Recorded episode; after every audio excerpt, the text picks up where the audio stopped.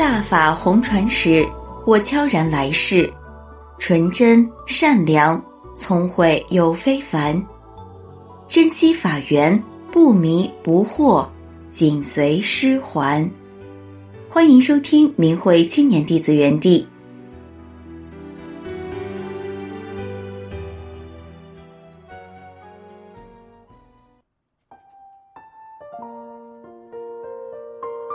大家好，欢迎收听今天的明慧青年弟子园地。在今天的节目里，将和大家分享一篇青年弟子的交流文章。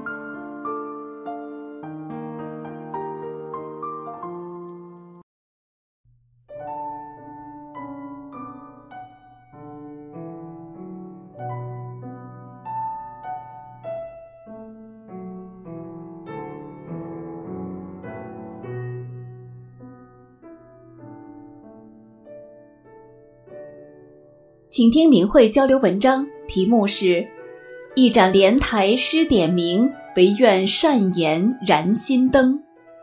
作者：中国大陆青年大法弟子。文章发表于明慧网，二零二四年一月二十二日。我是一九八三年生人，是二零一一年得法的青年女大法弟子。自觉修得不好，但是我愿意圆融师傅要的。写下得法以来的修炼过程，感恩师尊慈悲苦度，与同修们交流我的修炼教训，并见证大法的美好。一，从小信神佛，慢慢寻法路。人们常说，很多小孩子能够看到鬼神，因为小孩子有灵性。我们看到很多童话故事和电影。小精灵总是爱和小孩子沟通，大人一进门，那些小木偶啊、小精灵啊，要不就恢复原样，要不就躲了起来。我自己的亲身经历证实，这些确实是存在的。学习大法后，也能够明白其中的道理，因为我小的时候虽然看不到，但是我能够感受得到。我从记事起。就能够体会我周围的人体会不到的感受。我感觉到弥漫在身体周围的我们看不见的都是有生命的，是活的，是非常友善，也是快乐的。我每天活得都很开心，因为我能够沟通他们。可另一方面，我也有些寂寞，因为我知道这些感受我不能与其他人交流。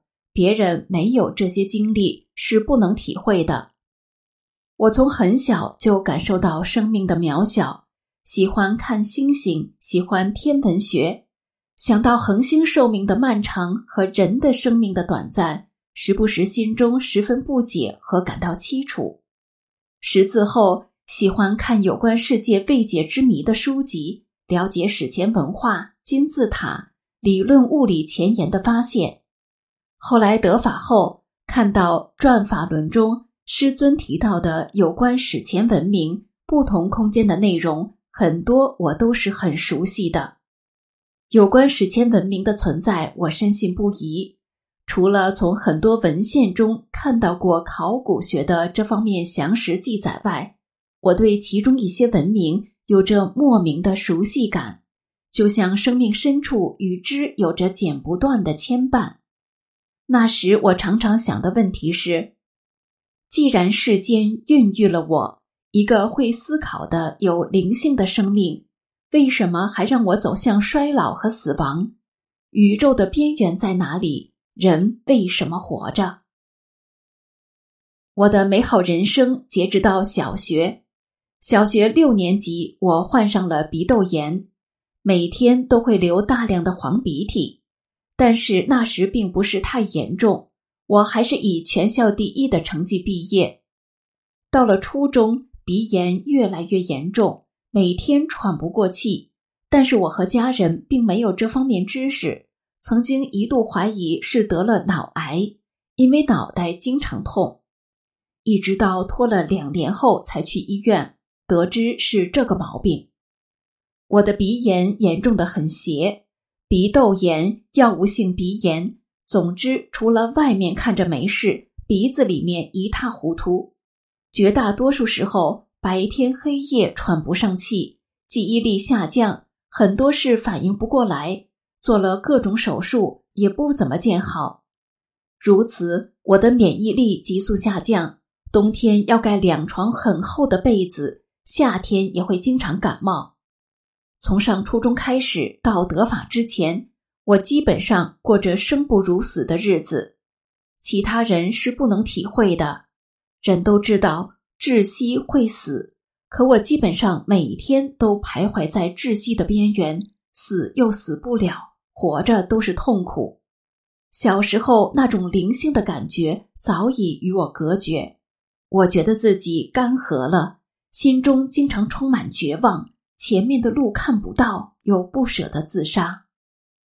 高二的时候，我的成绩是全班倒数第二。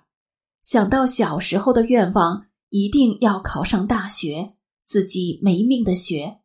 到高三毕业时，考上了个三本，之后又在媒体中工作，辗转外地，日子漂泊。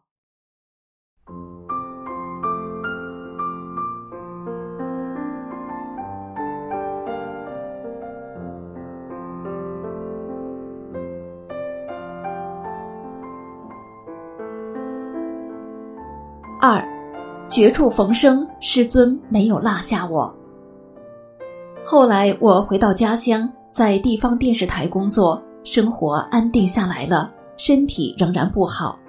中医大夫说我肾阴虚，肾阳也虚，中药西药都用过，因为家里有便利条件，自己研究针灸，经常自己给自己施针，管用但不能治本。后来同事助我得法，我的生命才又焕发了光彩。当我看完一篇同事拿来的另一位同修写的小说体的故事后，感觉脑中层层大门打开了，似乎久远之前我是相信神佛存在的。我跟那位同事说：“你说的这个针法，赶快给我拿来。”历时一年，师傅借由同修。通过不同的方式点悟我，终于让我得法。在看这篇小说前，同修已经将师尊的视频讲法拷贝给我，我都从头到尾听过了。但是业力所阻，自己竟然没什么感受。同修拿来这篇小说，涉及到返本归真和神仙在人间行神事，唤醒了我以前的记忆，让我知道了。同事一直跟我说的，一直在点化我的，原来就是我一直寻找的返本归真之路。几经周折，我心中感慨：这悟性怎么如此差呀？师尊终是没有落下我，我要跟师傅回家。同修拿来了宝书《转法轮》，我用了一天一夜拜读完，我。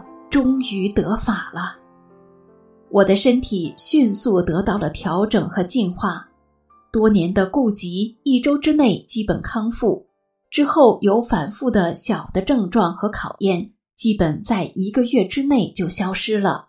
从此我的身体无病一身轻。三，救人是我的使命。得法后，我就想。这个大法如此殊胜美好，竟然受到如此弥天大谎的污蔑，让多少像我一样寻找生命真谛的人失去机会，多少中国人因此而仇视大法。我一定要揭穿这个谎言，让人们都知道天安门自焚是假的。我很快和同修配合，开始了各种形式的讲真相。开始时，我和亲人朋友说。并劝三退，我身边的亲属几乎都做了三退。之后，同修给我拿来了制作精美的真相期刊，我就开始往住家门上发，每天在早上上班前发，发完再去上班。那时我很注重众生看到资料时的感受，尽量将资料摆得正一点，最显眼的内容朝外。后来又加上了纸袋。并粘贴上明慧网上下载的很美观祥和的练功照片和两句劝善的话，尽量让真相资料美观工整，给人良好的第一印象。后来拜托同修给买来了打印机，我就自己打印自己发。我做成组的粘贴，包括自焚真相、四二五活摘器官真相、迫害大法的高官在海外被追查、三退保平安和本地迫害资讯。很多时候，我都是在楼道里、新小区三面有木板的电梯中、地下室墙壁上成组的粘贴。因为我觉得一张粘贴不足以让众生知道事情的始末和三推的紧迫，同时穿插发放翻墙文字方式和小光盘，也协助同修们做事。后来做手机讲真相项目，再后来帮助同修做电脑系统。我想哪里最需要，我就去哪里。后来我结婚了，有了孩子。时间一下紧张起来，感觉难以再胜任以前需要潜心钻研的技术和资料的制作工作。于是，经过了一个过程，调整为面对面讲真相。第一次开口和陌生人讲真相，还是在结婚前。一次去市场买菜，心里想着：讲啊讲啊，开口怎么那么难呢？我选好菜，等着人家称重量、付款。短短的两分钟，心里一直在让自己开口。终于开口讲了，虽然对方的反应并不是很接受，但是我终于是开口了。从那之后，我就开始了与和我有各种往来的人面对面讲真相。只是像同修那样每天专门到大街上讲，我做的极少。一开始讲了三四个人，可人家都不想听，我就求师傅：“师傅，把有缘人带到弟子身边吧。”然后就观察谁是有缘人，我觉得很面善的，回头看我的，总之就是凭直觉吧。然后听的人居然多了，好面子的心是讲真相很大的障碍，自己的工作挺体面的。上马路上讲，人家爱答不理的，有的还要说些难听的话。年纪轻轻的干点什么不好？赶上几个不听的，就会产生畏难情绪，觉得真难。但是这件事是身为大法弟子必须去面对的。想想自己深入尘世，在迷中得法之前的艰难，为了什么？想想，如果我不去做这件事情，中国那么多被邪党蒙蔽的众生；如果大法弟子不去做这件事情，还有谁去做呢？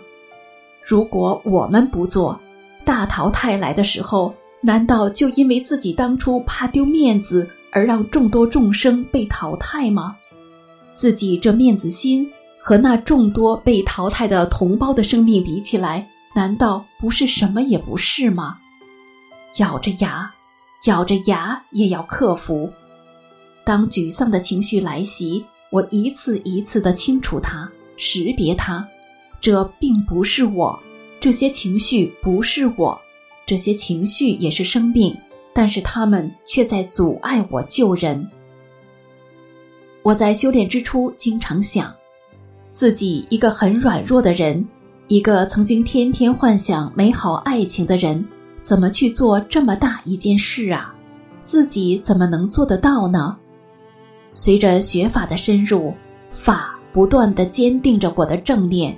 师尊的法理将我从幼时到成年后一个又一个生命深处不断思索寻觅的谜团彻底解开。我明白了，我一个一个片段的记忆。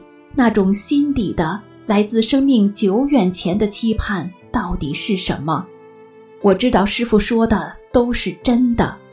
这种信来自于理性，来自于师尊的无可替代，也来自于我儿时的那个愿望。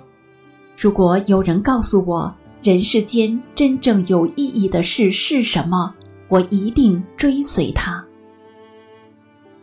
生命如此短暂，我知道了，短短的人生并非是生命的终点，生命还有更遥远的来源和无比珍贵的意义。那么，挽救这样的生命，成就这巨大的责任，是不是世界上最有意义的事呢？毋庸置疑。如此，我就在因为讲真相不顺利，变得非常沮丧的时候，提醒自己：如果我不行。我的众生怎么办？我必须行，即便不行也要行。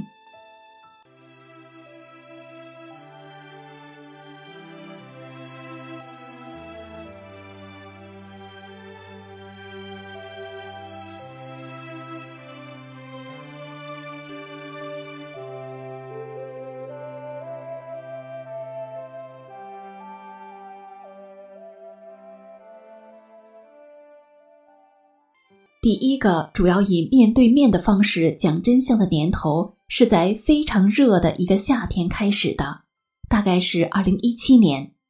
那个夏天正值发行《魔鬼在统治着我们的世界》，我们悟到是政法形式需要向世人揭示共产党的更为本质的真实面目，于是我重点发这本书。下班时间不太固定。午休时间大概一个半到两个小时，我能发二十到四十本左右，每次装了满满一背包。一次我有事去晚了，离下午上班大概只有不到一个小时，我背了二十三本。等我回到办公室，已经全部发完。我当时正念足，我想，我做的是师尊要的，是我自己的来世大愿，是为众生的。让更多的同胞了解共产党的本质，摆脱共产党的谎言控制。我多么希望他们能够明白，我多么希望他们生命明白的那面能够和我一样看到真正的希望。在发书的那段日子，虽然也有身体的辛劳和心路的艰辛，现在回想起来，更多的却是幸福。我告诉世人。这本书里记述了中国的来源。中国是中心之国，神传文化的中心。我们的祖先自古崇德向善。共产党统治这么多年，说是带领人们获得幸福，可是为什么仅仅在几十年，中国居然会经历那么多的动荡和大灾大难？共产党那么好，为什么还会有那么多的贪官和腐败？每一个中国人内心深处都有解不开的疑问，我告诉他们，这本书能够从根本上解答您多年心底的疑问，看看共产党到底是什么，为什么要做这些事，他的真正目的到底是什么。一边发书一边讲真相，但是劝退的效率很低，一天能够退一到三个就算不错了。我很苦恼，中国十几亿人，当时全球三退才两亿多人，这样下去，什么时候能够达到师傅希望的人数啊？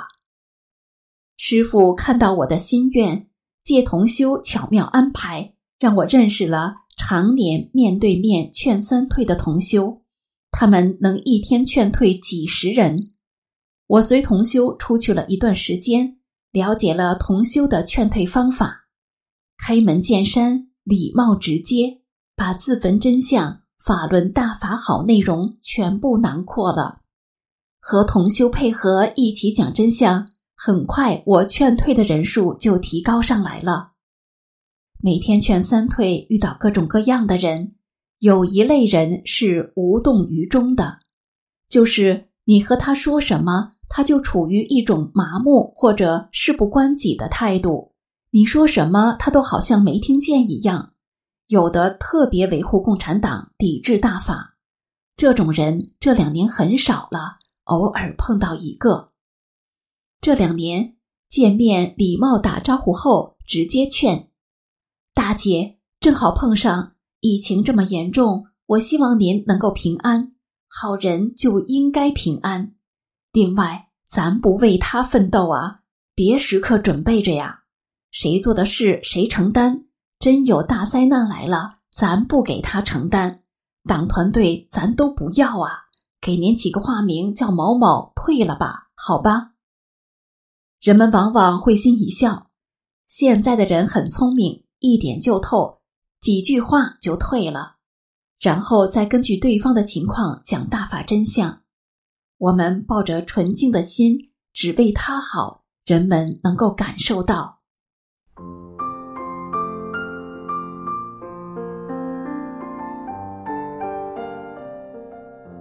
四，修自己，燃心灯。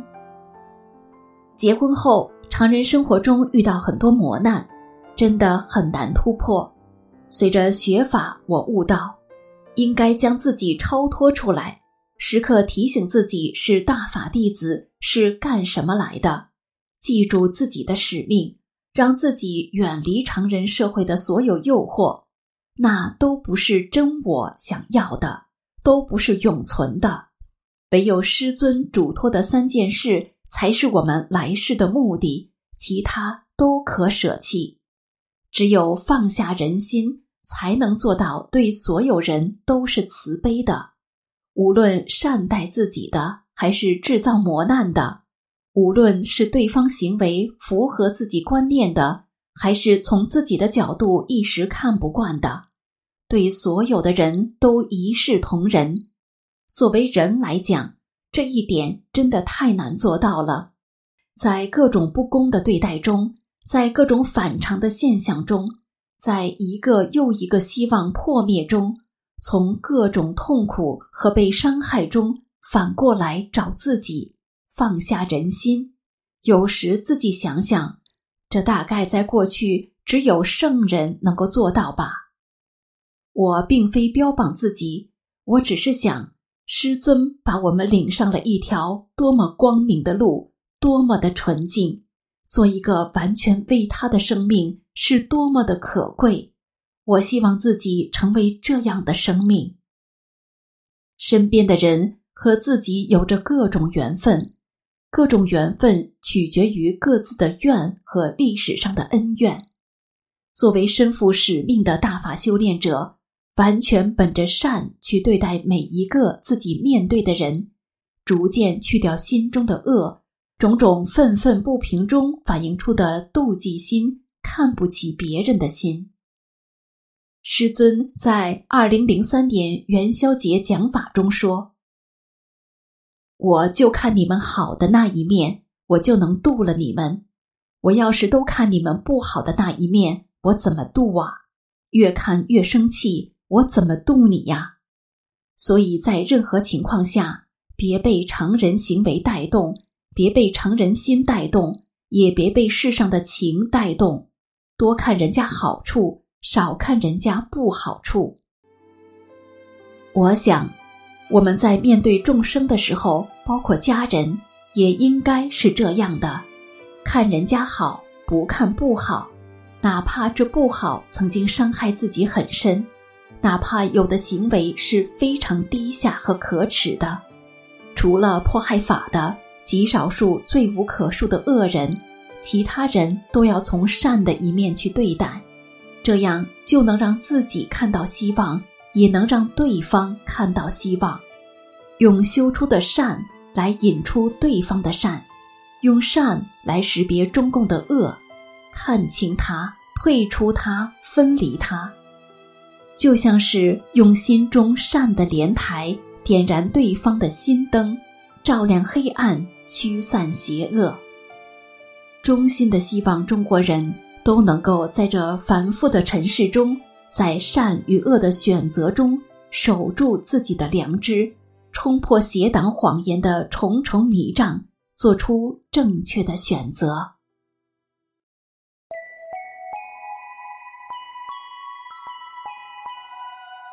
感谢您收听今天的青年弟子园地，我们下次节目再见。